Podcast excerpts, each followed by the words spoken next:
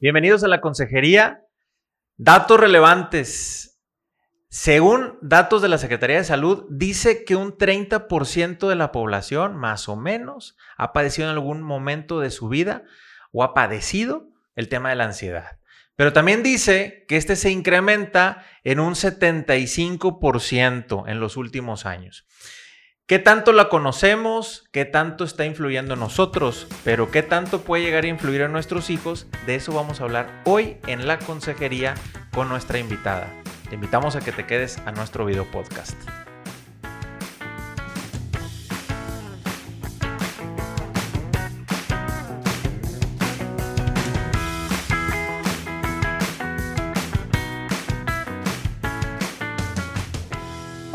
Buen día. Yo soy Carla García y junto con Indalecio Montemayor estamos transmitiendo este podcast de La Consejería para Family Link.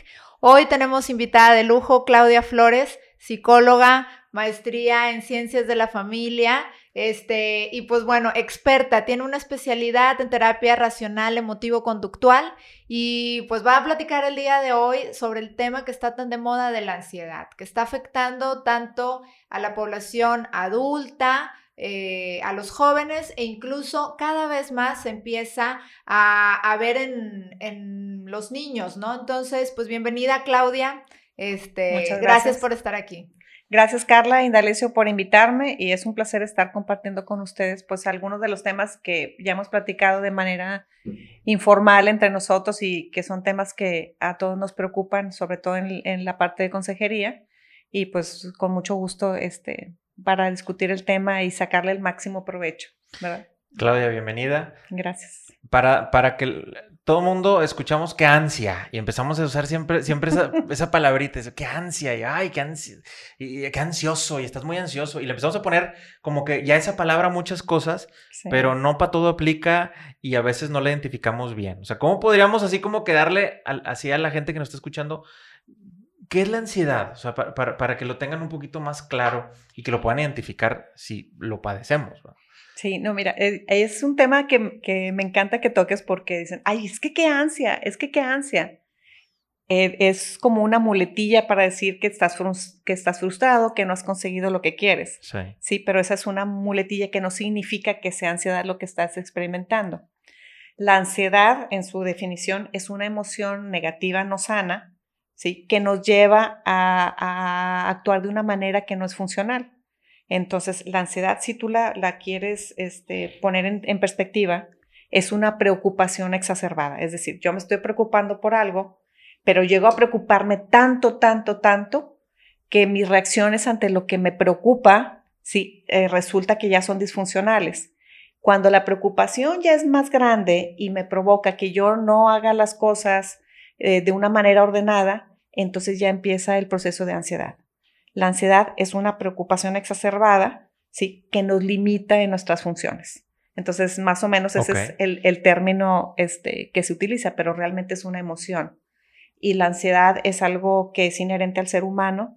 Y aún con las estadísticas, yo creo que a lo que te refieres o a lo que se refiere la Secretaría de Salud, es que se ha incrementado más el diagnóstico de, de ansiedad en las personas que se acercan a atenderse. Claro. Porque en realidad la mayoría de las personas en algún momento de la vida lo hemos experimentado, ¿sí? Incluso los niños.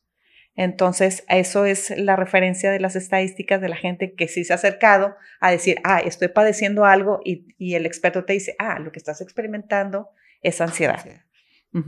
ok, entonces, en realidad, pues es algo eh, con lo que el ser humano ha vivido siempre, sin embargo, este, hoy en día cada vez ya hay más gente que empieza a tener eh, problemas porque no están siendo funcionales a lo, que, a lo que tú nos comentas, entonces ya se acercan a tener un apoyo adicional para pues ver qué está pasando con ellos. ¿Podría decirse que es algo así?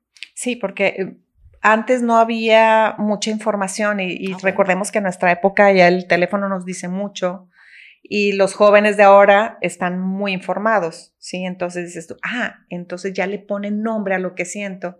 Antes sentías algo, te sentías inquieto, sentías que en el cuerpo este, se fortalecían las piernas y los brazos y decías, ¿qué me está pasando? ¿Qué me está pasando? Bueno, me sucede cuando me asusto, cuando pasa algo.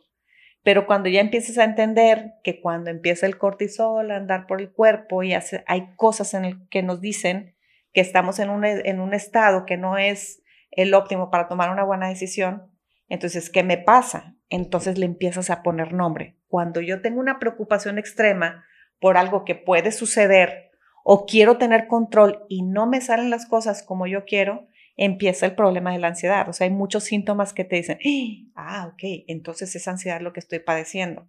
Pero antes lo padecían y no sabían qué era. Como cuando las personas grandes dicen, no, es que se murió de un susto. Pues no, no se murió de un susto, el señor le dio un infarto, pero antes el concepto de infarto era, era muy poco usado. Y ahora cualquier persona dice, no, es que le dio un infarto, entonces ya sabes que se refiere a que el corazón dejó de funcionar. Entonces, ahora ya tenemos un poquito más de información y está más a la mano ponerle nombre a lo que nos sucede. Pero la, la ansiedad ha existido, pues, desde que el ser humano existe.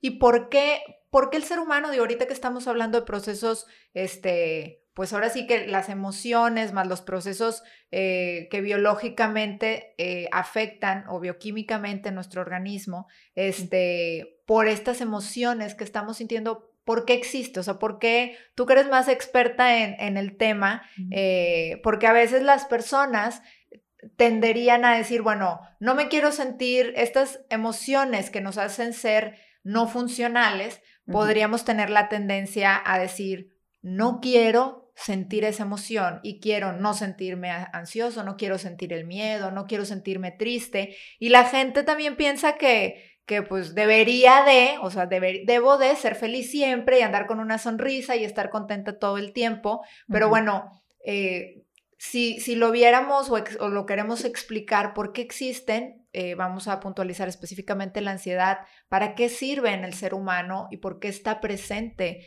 en, eh, como parte de, pues dentro de nuestros procesos y las emociones que podemos llegar a sentir, Claudia. Claro, recuerda que las emociones negativas que no son sanas, por ejemplo, la ira, la depresión, la ansiedad, la vergüenza, la culpa, son mecanismos de protección, ¿sí? Entonces, cuando el cuerpo o cuando el, el ser humano se siente vulnerable o tiene algún miedo, inmediatamente suceden cosas en el cuerpo para poder defenderte. Recordemos que la inteligencia, ¿sí? Cuando nosotros nos sucede algo y no le encontramos sentido, nuestra mente tiende a llenar los espacios y vemos el principio de lo que es la, la gestáltica, ¿sí? Tendemos a cerrar un círculo. Es decir, si yo veo a alguien que de repente se me atraviesa y me hace una cara fea, ¿sí? Inmediatamente mi cerebro lo que hace es tratar de cerrar el círculo para no entrar en estrés. Sí, ahorita hablamos del estrés porque es lo que se provoca cuando tenemos miedo. Entonces, para no entrar en estrés, le damos una explicación. Ah, es que le caigo mal, es que no este, está enojada, es que no me quiso ver, es que se acordó que le hice algo cuando éramos niños y por eso no me quiere ver. ¿sí? Entonces le, damos, tendemos a dar una explicación a las cosas. ¿sí? Pero tengamos conciencia de que eso que se nos ocurre son hipótesis, es un pensamiento mágico, porque en ese momento no lo podemos comprobar. ¿sí? Entonces, ¿cuál es la parte que, que nos protege este, nuestra biología como seres humanos. Es decir, para no, para no quedarme con la duda y no quedarme preocupado qué fue lo que pasó, yo le doy una explicación y generalmente no es tan racional. Sí. ¿Cuál será la explicación racional si alguien me voltea la cara? Pues no sé lo que pasó.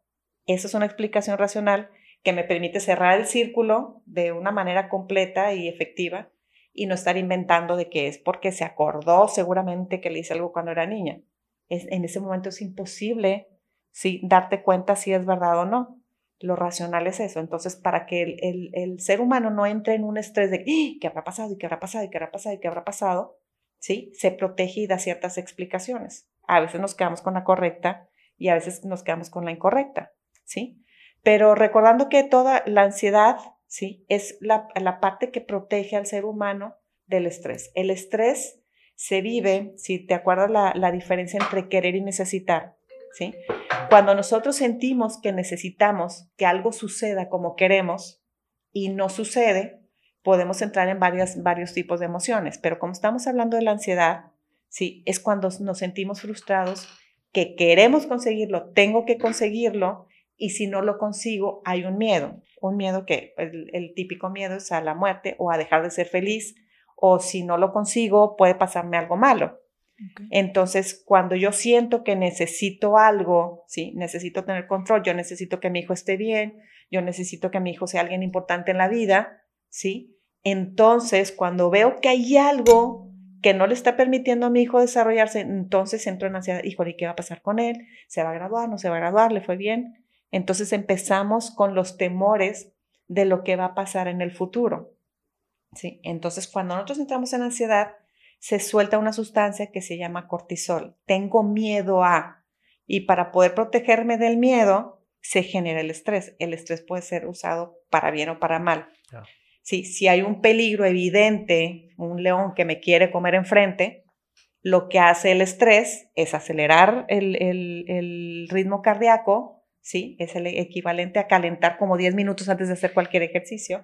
O sea, me prepara para estar equipado para enfrentar la situación en la peor de las circunstancias, vida o muerte, ¿sí? Y aparte derrama una sustancia que se llama cortisol, muy conocida y muy famosa, que lo que hace es darle órdenes al cuerpo, decirle, ¿sabes qué? Intestino, riñón, hígado, no funcionen. Ahorita vamos a darle fuerza a las piernas y, al, y, al, y a los brazos, ¿sí? Y nos vamos a enfocar en el problema para protegernos y que no nos haga daño.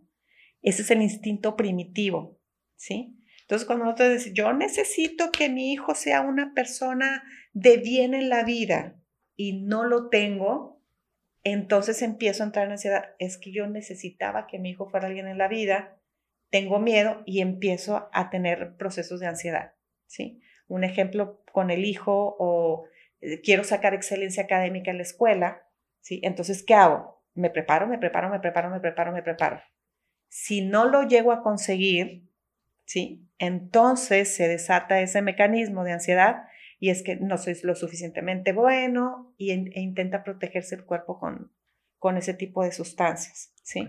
Se prepara para las tres cosas instintivas, atacar, paralizarte o evadir, ¿verdad? Entonces, ese es el proceso de ansiedad, es un miedo a no conseguir lo que yo quiero, ¿sí? Entonces, ¿cuál es la manera que ya hemos visto, este, la, la manera racional de resolverlo?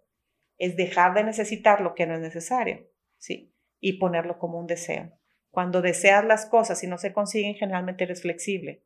Pero cuando tienes que conseguir algo y ves peligro de no conseguirlo, entonces entra el estrés y empieza el proceso ansioso. O sea, la palabra clave de nosotros es que nos cuestionemos qué cosas tengo que hacer. O sea, cuando yo mismo digo, es que yo tengo que llegar a tiempo, yo tengo que tener a mi hijo aquí, yo tengo que comprarme esta ropa, esa palabrita juega con todo prácticamente. Es... Tengo que llegar a tiempo, por ejemplo. ¿Qué sucede si no llegas a tiempo? Si tú estás viendo que ¡Ah! no estoy llegando a tiempo, ¿qué empieza a pasar en tu cuerpo?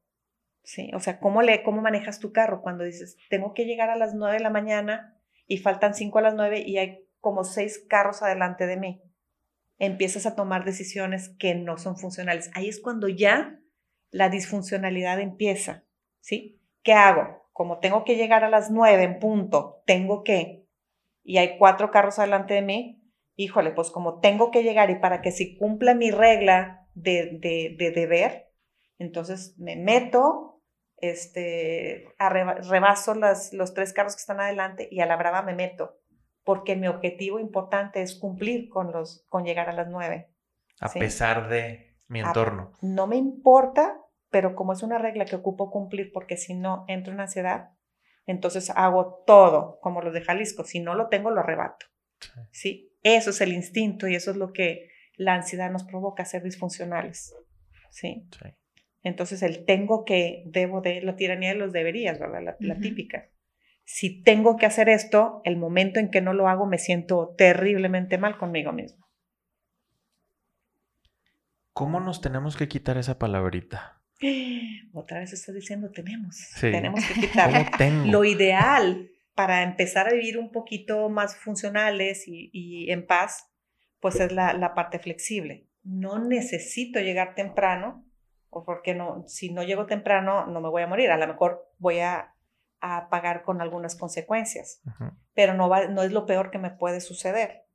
Entonces, me gustaría llegar a tiempo, y voy a hacer todo lo que esté en mis manos porque así sea. Es decir, voy a prepararme, voy a ir un poquito más temprano.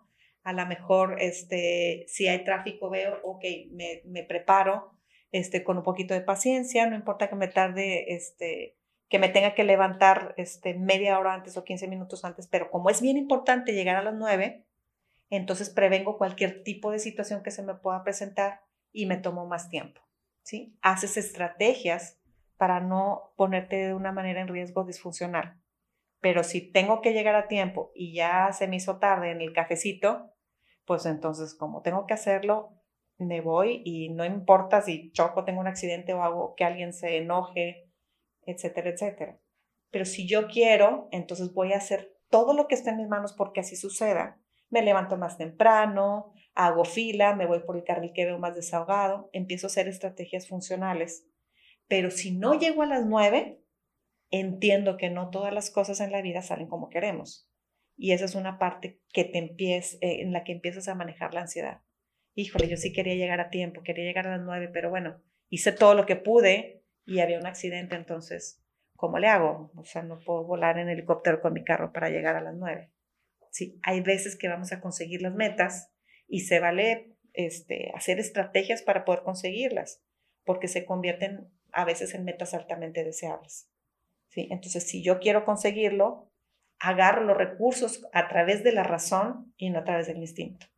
¿sí? Entonces, esa es una manera de bajar la ansiedad de un 10 al menos a un 6, un 5. Casi la y si te concentras y lo haces bien, capaz que dices tú, bueno, dejo de sentir ansiedad frecuentemente.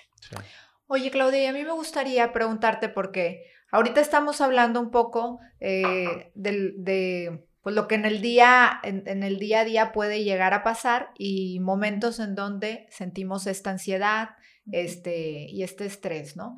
Y, y mm, cómo nosotros vamos actuando para sobrellevarlo. Pero eh, cuando alguien verdaderamente ya tiene eh, sintomatología de ataques de ansiedad, ataques de pánico, que realmente empieza a hacerlos disfuncionales, ya sea en su trabajo, en sus estudios, con su familia, etcétera, ¿cómo pudiéramos nosotros, digo, para la gente que nos está escuchando, cómo pudiéramos nosotros detectar cuando alguien de nuestra familia o cuando nosotros mismos eh, ya estamos teniendo una sintomatología que sale de lo que en el día a día podemos llegar a tener, ¿no? Y que sí necesitamos a un apoyo, eh, acercarnos a un especialista y empezar a trabajar un poco más con, con, otros recursos. Incluso puede haber gente que sí necesite hasta medicación, dependiendo, dependiendo de la situación que tenga, este, pues para, para que la gente esté ahora sí que pues más trucha, ¿verdad? Y que pueda empezar a identificar qué pasa cuando hay gente que está ya viviendo procesos, eh, pues ahora sí que más severos, ¿no? Fíjate que, que la palabra clave que hablábamos hace ratito es la de identificar. ¿Cómo identifico que yo estoy en un proceso de ansiedad? Y lo mencionamos al principio, cuando empiezo a ser disfuncional. ¿Cómo sabes que alguien tiene un ataque de, de ansiedad? ¿Sí? es, muy fácil identificarlo cuando, acuérdate que la manera en que las emociones se representan tienen dos principales maneras de identificarse. Sí, son, pueden ser implosivas y pueden ser explosivas. A veces que hay personas que están experimentando un ataque de ansiedad y tú ni te das cuenta. Sí, el pensamiento te está arrebatando y sientes que el cuerpo está así, pero no lo expresas los ataques de pánico o los ataques de ansiedad que son muy famosos, no, ella ya está, le sucede un ataque de ansiedad, generalmente es cuando son explosivos y te das cuenta, ¿sí? La otra persona te ve y dice, no, sabes qué, esto ya es disfuncional, ya no sale, ya no hace, o ya grita, o ya se come las uñas, se estira el cabello, este, ya tiene conductas que antes no tenía, ¿sí? Entonces, cuando alguien te observa y dices tú, no, este, esta persona ya está teniendo un ataque de, de ansiedad o de pánico, ¿sí? Pero hay veces que lo experimentamos y nadie se da cuenta más que tú mismo. Entonces, la cosa es identificar en el momento en que un pensamiento me impide funcionar de una manera este, en la que he estado funcionando y que me ha estado eh, haciendo llegar a mis objetivos, entonces soy funcional. Pero cuando algo me lo impide y me limita, entonces es cuando ya estoy experimentando eso. Cuando es un ataque de ansiedad, cuando de repente te quedas paralizado y ni para adelante ni para atrás. ¿Sí? ¿Se acuerdan que las tres reacciones principales básicas del instinto es ataco, me paralizo o huyo? Entonces, cuando es evidente alguna de estas tres, sabes que yo ya le, le, saco la vuelta. Este, ya llegó mi hijo eh, tomado, entonces al principio ataco, ataco, ataco, pero cuando ya veo que sucede mucho, a veces tiendo a no hacer nada porque tengo miedo a no hacerlo bien. ¿sí? O a veces me paralizo, no sé ni qué decir y no digo nada por no ofender o porque tengo miedo a que sucedan otras cosas. Entonces, un ataque es cuando en realidad es evidente que no estás haciendo las cosas de una manera constructiva o funcional.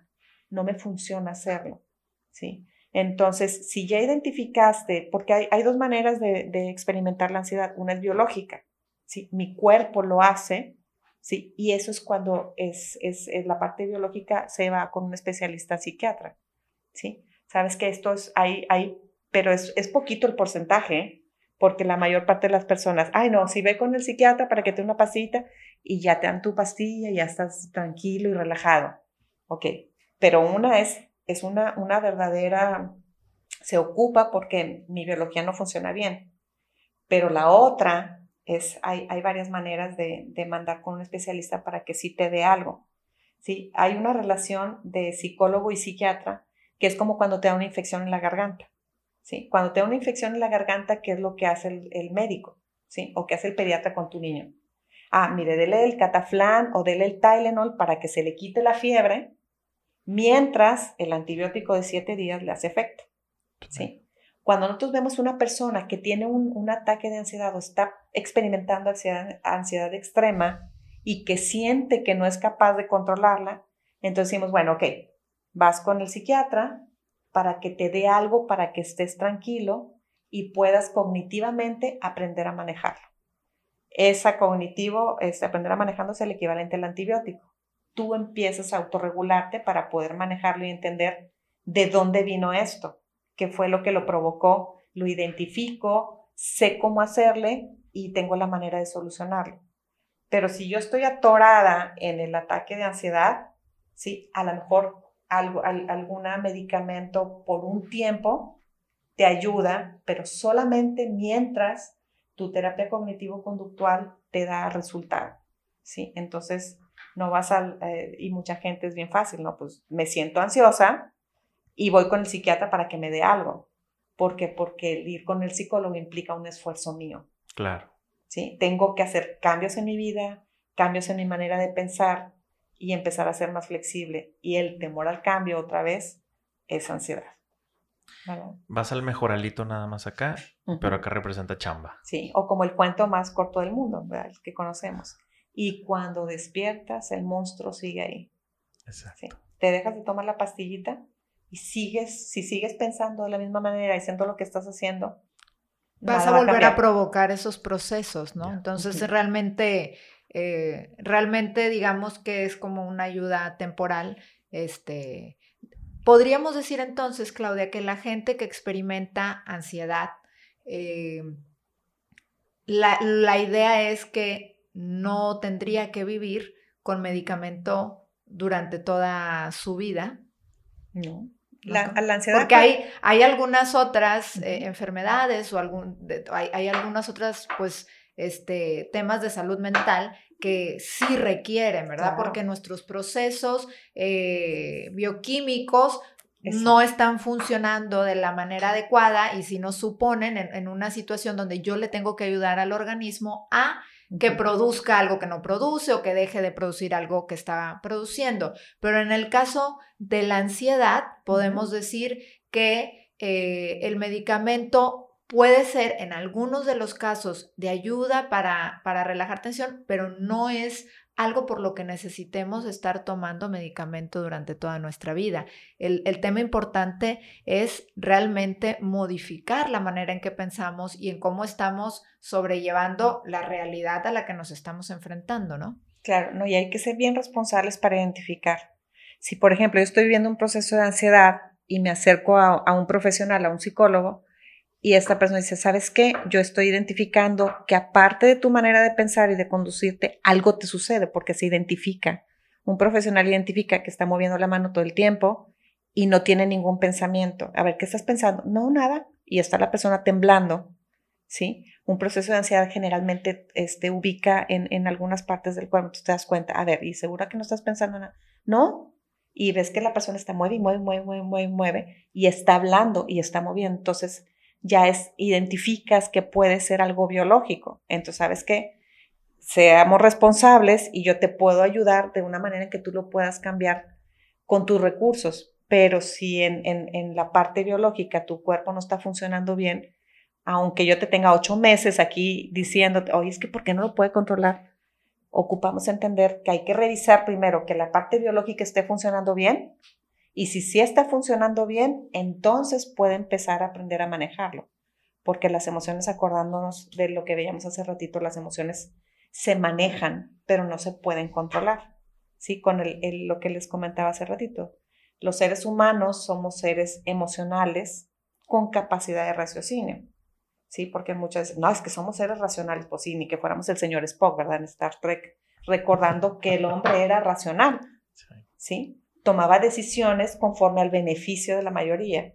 Y el capitán Kirk, que era el humanito, era el que decía, no, sí, no importa que arriesguemos a toda la población, vamos al planeta, aunque vaya a explotar, para salvar a las dos personas que quedaron ahí. Y es porque decía, no, no podemos arriesgar 300 para salvar 200.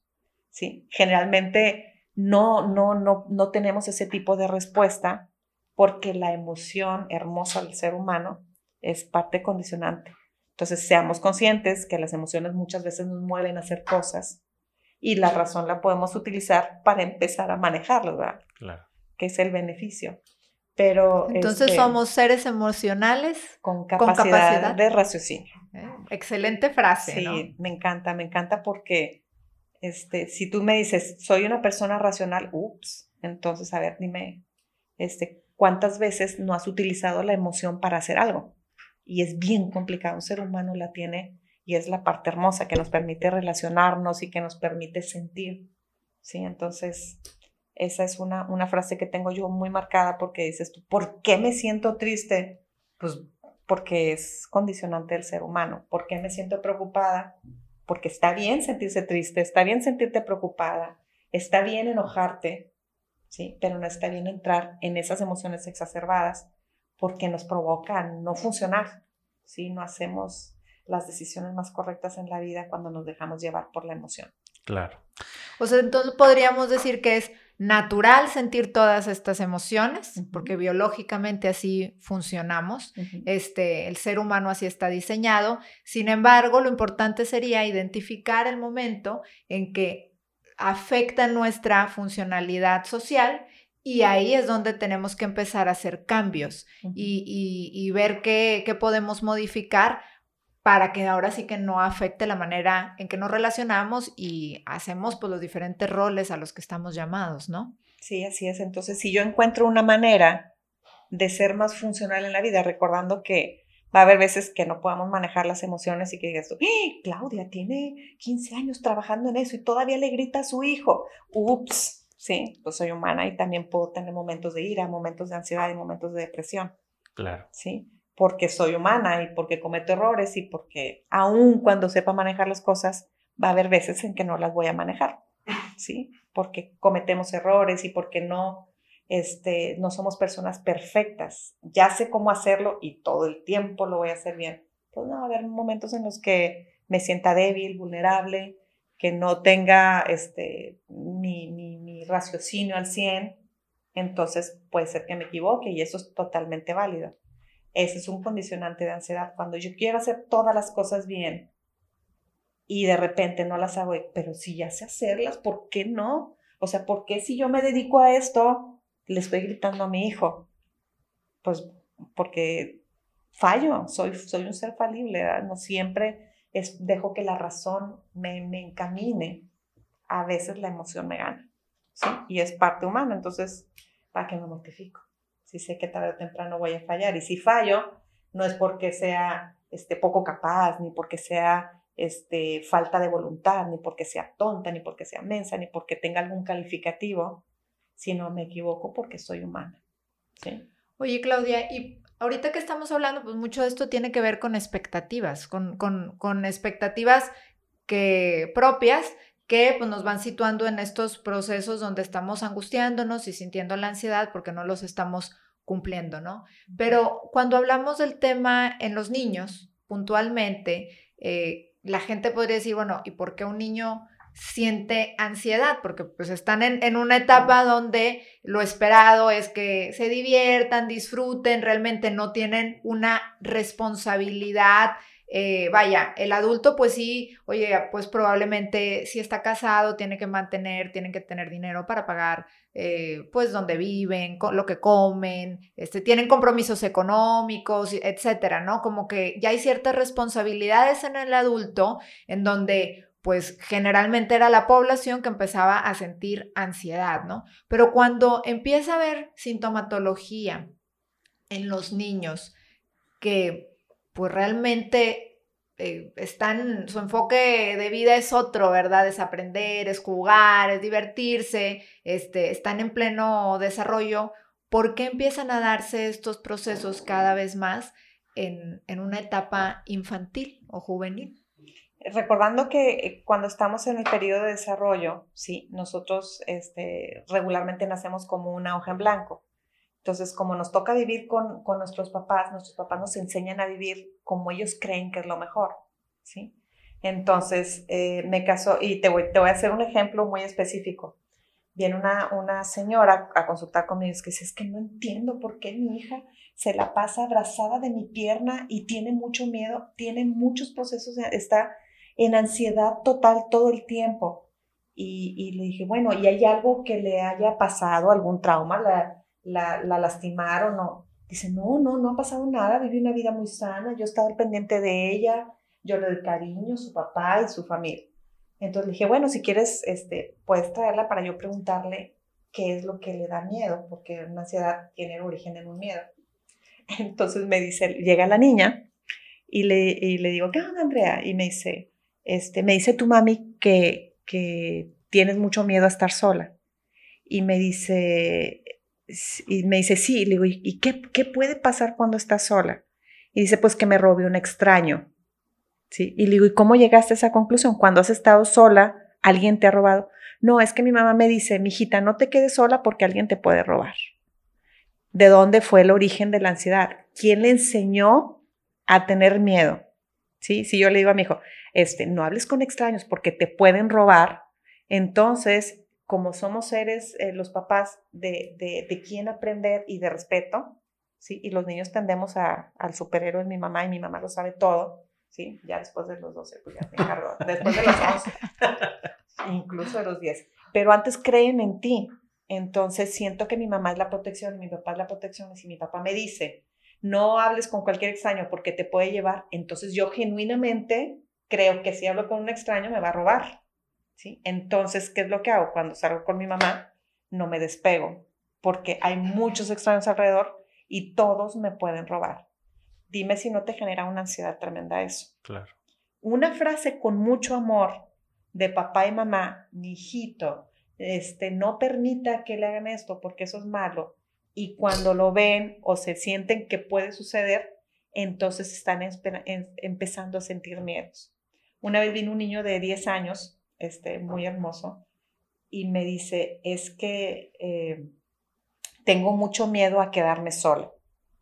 Y yo, ¿por qué? Es que cuando te quedas solo pueden entrar ladrones a la casa. ¿Y tú cómo sabes que pueden entrar ladrones a la casa? Pues resulta que los papás antes de irse al colegio tenían prendido el telediario y en las noticias y no sé qué. ¿Qué es lo que sucede? En las, ¿Qué es lo que pasa en las noticias? Robos, asesinatos, este, secuestros. Entonces el niño estaba comiendo y estaba escuchando todo eso. Y me decía, yo no quiero que le pase eso a mis papás. Si les pasa eso a mis papás, ¿quién me va a cuidar? Entonces, esos procesos de ansiedad son aprendidos, son aprendizajes de miedos que antes no tenía, ¿sí? Y, volvemos otra vez. Eso, un trauma, tengo miedo a que me vuelvan a, robar o que, que, me tenga, que me vuelvan a pegar, eso es un trauma. Y la otra es el pensamiento. Entonces, yo sé que un extraño me puede robar. Hay un extraño Y como yo ya lo aprendí, entonces se genera un miedo.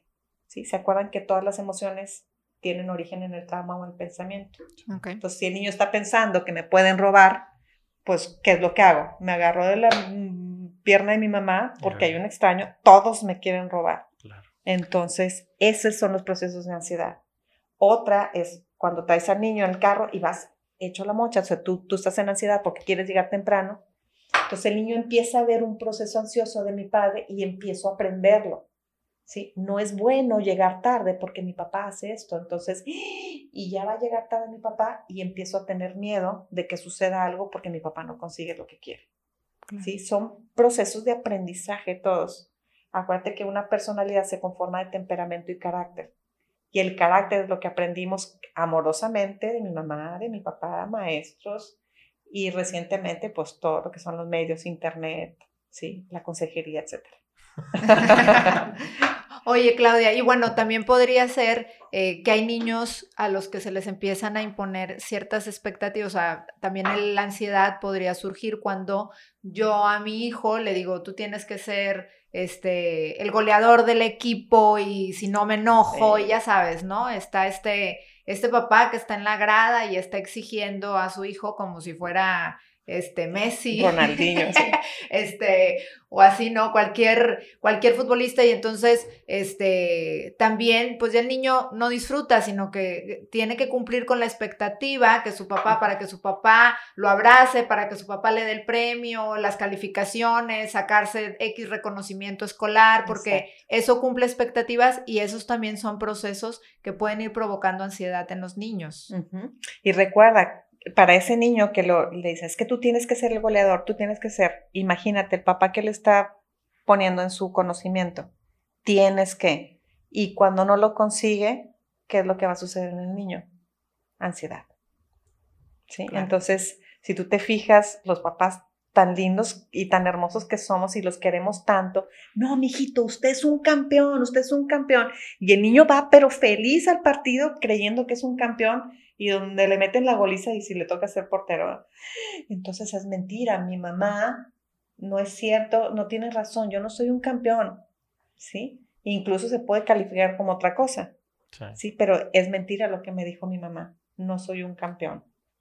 Entonces tú, ups, ya lo califiqué con un campeón, sí, y luego él se da cuenta que yo le mentí, no es cierto, no soy campeón, no soy lo que mi mamá me dice que soy. Mi mamá me miente.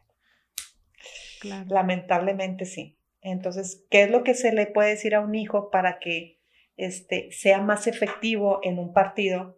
Mi hijito, es un partido en el que se puede perder o ganar, pero si tú haces las estrategias correctas, lo más probable es que ganes. Entonces, mi hijo, póngale cabeza y piénsele y haga usted lo que crea mejor. Si gana, qué fregón, lo hiciste bien. Pero si pierdes, pu- puede ser que porque alguien hizo algo mejor, utilizó otra mejor estrategia, pero no significa que no puedas volver a, a ganar. ¿sí? Entonces, si tiene un fracaso, acuérdate la separación importante, la persona de lo que hace.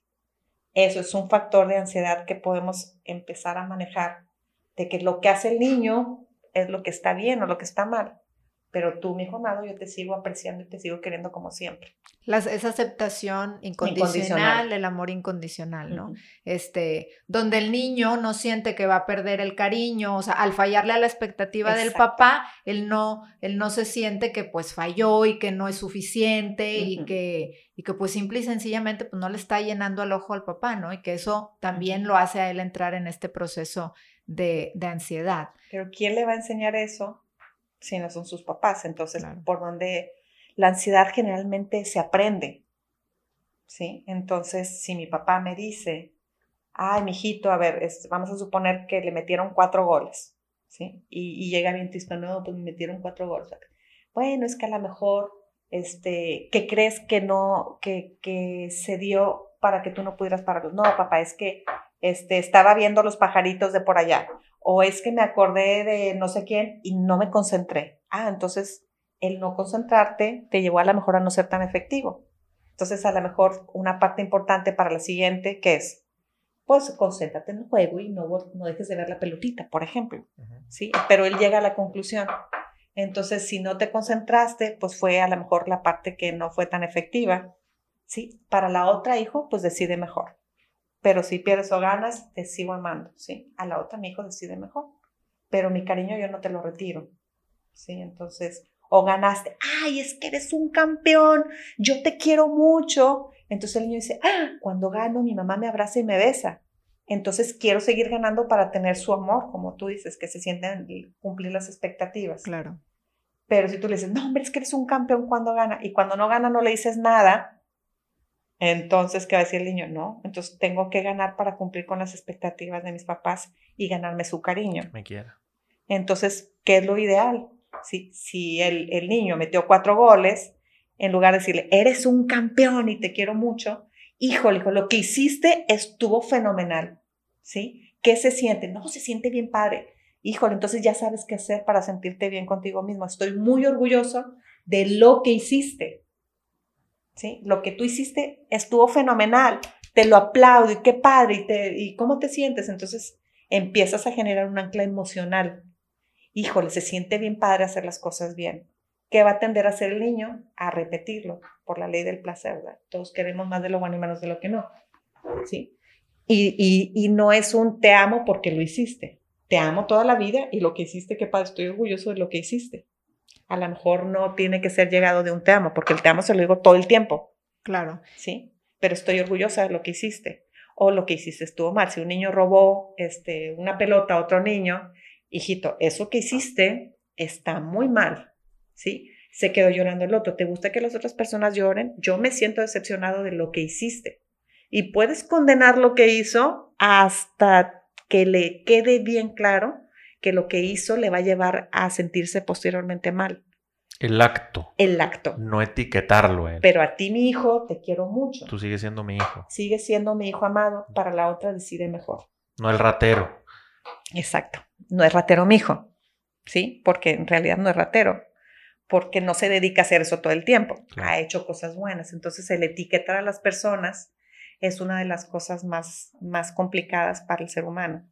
Que sí. luego viene otro concepto que es esa insuficiencia asumida, donde el niño soy el burro, soy el flojo, soy uh -huh. el. porque realmente estamos eh, asociando la acción uh -huh. con la persona. Y entonces sí. esa etiqueta, pues, puede. Sí eh, ya pesa, ya, ya tiene, una, sí. tiene un peso diferente. Y es eh, una carga con la, que, con la que vas. Imagínate, si un niño fracasa y fracasa y tú le dices que eres un burro, es que eres un burro.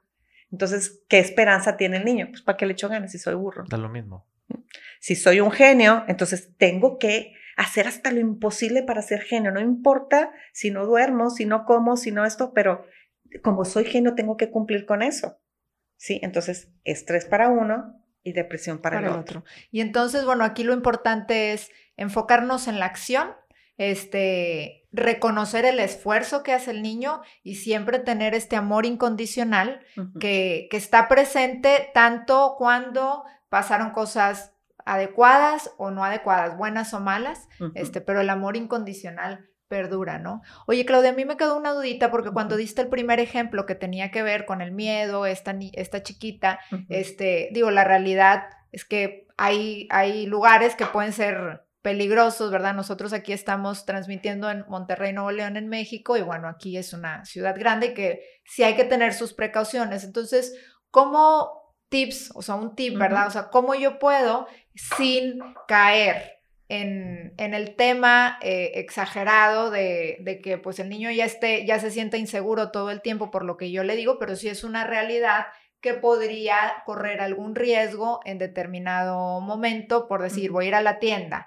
Y entonces, pues los niños tienen una tendencia a andar jugando, brincando, etcétera. Entonces, ¿qué podríamos nosotros hacer eh, para, para este tipo de cosas donde queremos que no corran riesgos, uh -huh. pero sin tampoco este, caer en el lado donde estamos eh, generando un proceso de ansiedad por un miedo extremo, ¿no? Eh, uh -huh. ¿Cuál sería, qué sería sí. lo adecuado? Por ejemplo, este, hay una parte que se llama disciplina positiva y que tú también ya estás certificada, en la que se les ayuda a los niños a entender cuáles son las probabilidades de que suceda, ¿sí? Entonces, si tú le dices, no, este, eh, no hables con un extraño porque te puede yo, este, robar, entonces ya estás engendrando un miedo. pues tú le dices, bueno, es mejor que mientras estés este, en un lugar, te acerques a la persona que tengas confianza. Ya sea tu papá o tu mamá son quienes, eh, las personas que te van a proteger. Entonces, si estás al lado de ellas, sí, lo más probable es que estés a salvo. ¿sí? Si tú hablas con otra persona y no te da confianza, entonces mejor busca a alguien con quien, con quien te sientas bien. Pero no, si te habla un extraño, te va a robar porque no siempre sucede, ¿verdad? Es real eso. Entonces hay que verlo en la ley de la probabilidad. Es muy probable que si tú, y, vas va aprendiendo cuando pasan las cosas este, tan, no tan padres, ¿qué es lo que ha sucedido? Ah, pues es que he hecho cosas que no, que no me han llevado a lo que yo quiero, ¿sí? Entonces empiezas a decirle, no, mi amor, yo prefiero que estés más, más tiempo conmigo y que si hay algún extraño y te habla, este, entonces mejor te acerques tú conmigo para que me digas, ah, mamá, este señor me está hablando, ah, ok, mijito. Pero no, no decirle que independientemente de lo que suceda le va a ir mal.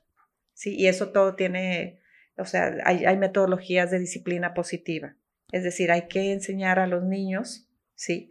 A que pueden suceder cosas, pero que no tienen que hacer así. Sí, que no es una regla general, es decir, voy a ir a la tienda, voy a ir a un este, parque de diversiones, y hay mucha gente, ¿no? Entonces, lo que debo aclarar con el niño es, vamos a entrar a un parque de diversiones o a un centro comercial, hay mucha gente, este, es, lo mejor es que más seguro lo más seguro es que estés permanezcas cercano, ¿verdad? Este, a donde yo estoy para que no pase algo como que te pudieras perder o puede haber personas que a veces están eh, que, que pueden tener la intención de robar niños, entonces lo mejor es que permanezcas cerca, pero no, no montarlo como una regla general donde todos los extraños te roban y todo el mundo te está viendo hacerte daño, ¿no? Sí, así es, es, es hablar en positivo, es decir, sabes que yo prefiero, como hay mucha gente y, y, tengo yo miedo a que tú te pierdas, entonces lo que, lo que quiero es que estés cerca de mí, para que estés, estés en un lugar a salvo,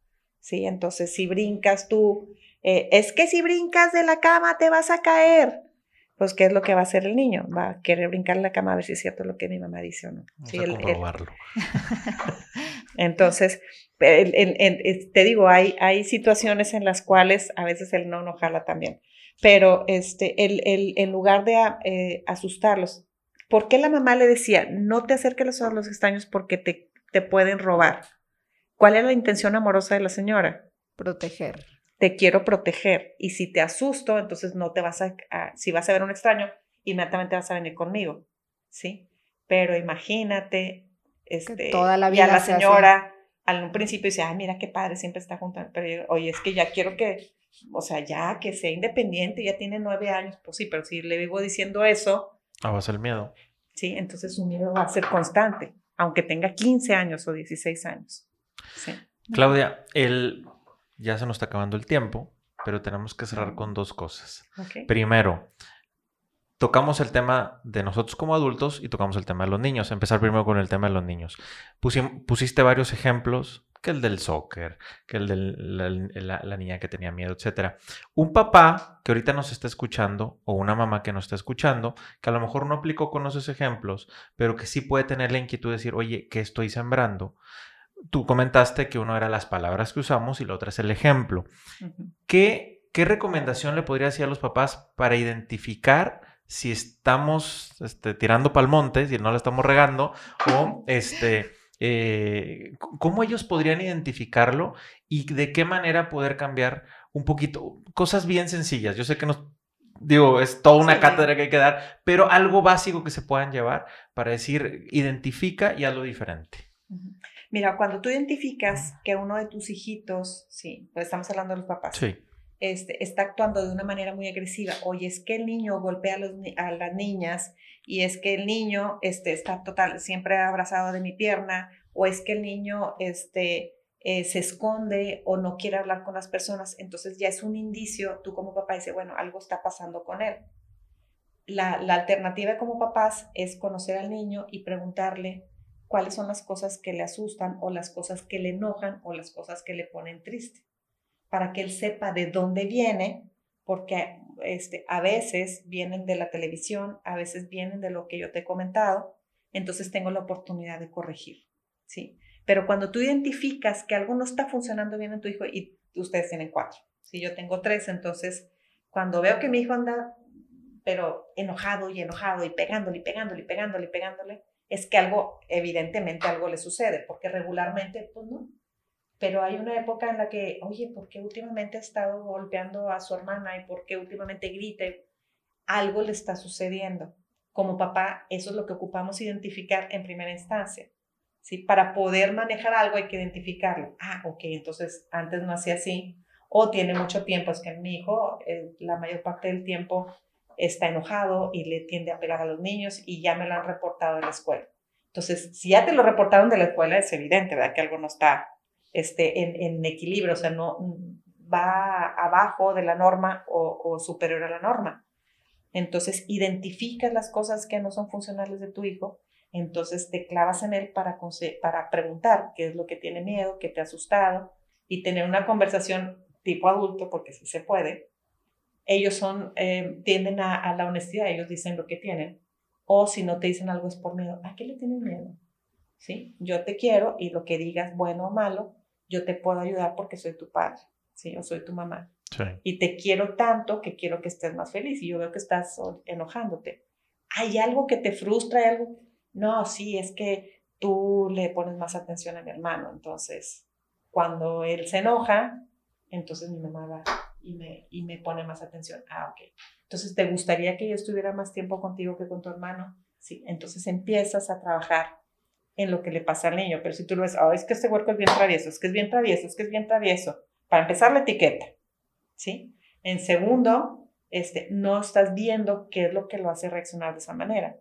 Entonces, si en verdad amamos a nuestros hijos, hay que conocerlos y saber qué es lo que traen detrás, o sea, sí, y, lo identificas cuando algo sale de la, del equilibrio. Claro. Sí, identificar es lo primero. Y segundo es ver de qué manera lo puedo ayudar para que, para que el niño empiece a, a manejar pues sus estados de ira, ansiedad. Te digo, no es el 30% que lo experimenta. Todos en algún momento hemos experimentado. Poquito, muchito, pero algo, algo traemos. Y la última es relacionada a nosotros, como adultos que en muchas ocasiones a lo mejor tendemos a, eh, es que todos vivimos en estrés y es normal y lo, lo, podemos llegar a confundir. Entonces, ¿qué recomendación le darías este, a todos los que nos están escuchando, los que nos están viendo en general, que sepamos que el tema de la ansiedad este, todos la, podemos estar eh, padeciendo a lo mejor en este momento, este, si vamos en el carro o donde sea, este, ¿qué, qué recomendación habría para, para nosotros como adultos? Primero, identificar, ponerle nombre. A ver, lo que estoy experimentando, ¿sí? Es ansiedad eh, porque no estoy, no estoy funcionando bien. O sea, algo me da miedo, algo se está saliendo de mi control.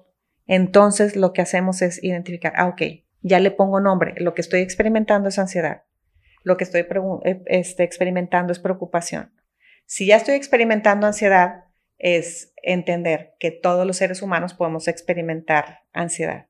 ¿sí? Entonces, si todos podemos experimentar ansiedad y luego yo no quiero experimentarla porque se siente feo, entonces ya tengo doble ansiedad. Ansiedad por sentir ansiedad y la ansiedad del problema de que estoy pasando. Entonces ya te vas a un sí a, a, arreglarlo primero. Lo primero que hay que hacer es que es, o sea, cualquier ser humano puede experimentarla, número uno. Si ya la estoy experimentando, ocupo ver qué estoy pensando en ese momento que me está causando estar inquieto, ¿sí? Estoy pensando en que tengo que llegar temprano, en que tengo que este, dar la clase bien, en que tengo que tener a mis hijos este, bien educados, qué es lo que me está preocupando, qué es lo que quiero controlar, ¿sí? Entonces, y ahí entramos con el debo, el tengo, el necesito, ¿sí? El no lo soporto, ¿sí? O el es lo peor que me puede suceder, que son las principales cosas que nos llevan a una ansiedad o depresión o cualquier emoción negativa que no es sana, ¿sí? Es que es lo peor del mundo. Yo ahorita decías, todos los seres humanos estamos en estrés híjole, suena alarmante. Entonces todos estamos en estrés, todos estamos en estrés, híjole, qué feo. Y, y todos lo experimentamos, entonces empezamos a, a, tener como una crisis. Este, y si tenemos cinco minutos, te pongo un ejemplo. Hay una niña que dice, es que vi el capítulo de Friends, ¿sí? y, veía, y era donde estaba dando a luz eh, una de las de los personajes, ¿no? Sí. Entonces se veía que sufría y dice, ¡Ah! qué miedo este, dar a luz a un niño, este, porque muchos de los niños cuando nacen eh, mueren o mueren los niños, dice. Y, y, me sorprendió que dijera eso, sí, es que muchos niños están muriendo. Y yo, ¿en dónde? ¿Hay una epidemia o qué? No, es que muchos mueren. Este, y digo, ¿cuáles son muchos? Sí, es que alrededor están muriendo muchos niños. Le digo, a ver, dime cuáles.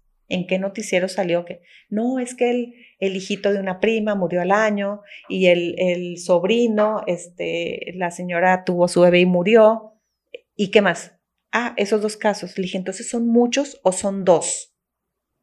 Le dije, ¿cuántos niños de un año o de seis meses están en las guarderías o están con sus mamás? Entonces, cuando yo me creo, ¡Ah! muchos niños están muriendo, empieza una ansiedad, híjole, todos y a mí me va a pasar también.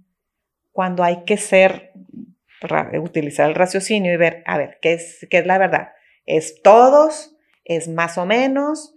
¿O qué es todos? ¿Qué es más o menos? O sea, ponerle y, y, e indagar la verdad. Entonces ella ya estaba asustada porque pues es que todos están muriendo, entonces eh, todos mueren, entonces yo mejor no quiero tener hijos. El cómo decimos. El cómo nos decimos. Nos decimos y cómo les decimos Ajá. es mucho este juego. Exactamente. Muy bien. El autodiálogo es una de las piezas claves. ¿sí? Está cañón. Lo que nos decimos y lo que les decimos a los niños. Exactamente. Niños y adultos, ahí está diste con el punto neurálgico. lo que yo me digo es lo que me estresa. Sí. Gente, tenemos mucha tarea porque Uy. este tema está para desmenuzarlo bien y bonito. Uy. Claudia, si alguien te quiere contactar, ¿dónde te contacta? Eh, si me quieren contactar, bueno, este, está mi celular 8110 73 14 73 por WhatsApp, porque pues, no contesto llamadas este, por las actividades que pueda tener. Eh, puede ser que me envíen un mensajito si están interesados en conocer algo más de las emociones, en este caso de la ansiedad, uh -huh. o de cualquier otro tipo de emoción que nos haga disfuncionales. Y hay una página eh, que les invito a visitar que es plenamente informativa, en donde ha, hablo eh, o pongo reportajes o pongo entrevistas o pongo ejemplos de cómo manejar la ansiedad, cómo manejar la depresión, cómo manejar la ira, diferencia entre culpa y responsabilidad, cómo relajarte, cómo evitar que el cortisol esté todo el tiempo. O sea, hay muchos, muchos tips que si tú te metes seguramente vas a encontrar algo que te ayude y algo de lo que está en esa página capaz que puede cambiar tu vida. Claro. ¿Cuál es la página? Eh, se llama Vive Racional eh, y está en Facebook nada más. Perfecto. Sí, Perfecto. bien. Muy bien. ¿Y cuándo algún curso, Claudia? Eh, próximamente. En la página ahí lo, ahí lo publicarás. Sí, fíjate, sí el, el, si Dios quiere, el próximo martes doy una conferencia para las escuelas de la UNESCO y voy a hablar de ellos. Ellos traen el tema de la paz en, en el mundo. Okay. Sí, a, acaban de llevar, de llegar de Vietnam. Entonces están haciendo una promoción para la paz en las escuelas de la UNESCO que están aquí en México. Okay. Porque hay un proyecto muy padre de México de educación en conjunto con la UNESCO. Okay. Entonces, eh, querían hablar, eh, el objetivo es la paz, se siente y se comparte, así se llama. Entonces, a mí me, me toca hablar de cómo conseguir la paz para, para ti mismo. Y entonces, ustedes ya saben cuál es el tema favorito, ¿verdad? Esa aceptación incondicional, en donde yo vivo en paz conmigo mismo, no me importa si me equivoco, si hago cosas feas, malas, me suceden, yo estoy en paz conmigo y solo estando en paz conmigo puedo estar en paz con los demás. Qué padre. Entonces, ese es, es, un, es un, una conferencia, un taller que se va a dar y pues el gobierno, la verdad es que a veces este, nos da la gran sorpresa de hacer cosas, cosas padres. Este tipo que, de iniciativas, uh -huh. qué padre. Sí.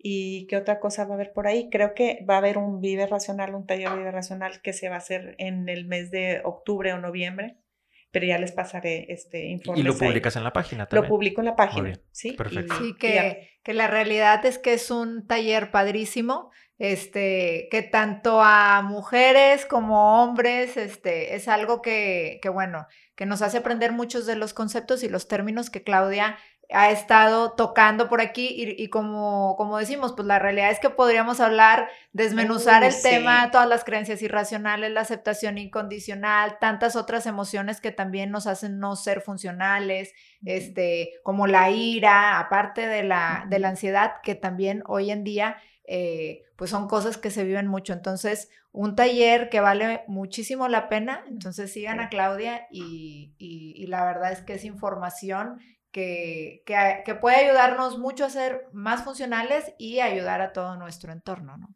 Sí, no, pues para servirles, este, un placer estar con ustedes porque yo sé que ustedes conocen mucho y, y saben de lo que estoy hablando. Entonces, este, les agradezco el, espacio. No, gracias a ti por habernos acompañado y gracias a ustedes también por escucharnos y por vernos también. Ya conocen nuestras plataformas, ya sea por Facebook, ya sea por Twitter, ya sea por Instagram o ya sea por, ¿cuál se me está yendo? El, o YouTube también que pueden consultar este podcast a través de video o pueden escucharlo en Spotify o en iTunes. Entonces pueden descargarlo de cualquiera de las formas. La ventaja de escucharlo por podcast es de que te puedes ir en el carro y escuchas un ratito y otro ratito y así te la llevas y es muy cómodo. Pueden contactarnos también en nuestro correo electrónico hola Gracias por acompañarnos, gracias a Claudia por haber estado aquí con nosotros. Vamos a seguir teniendo invitados en el que trataremos temas de familia, de persona y de matrimonio. Gracias y que pasen un buen día.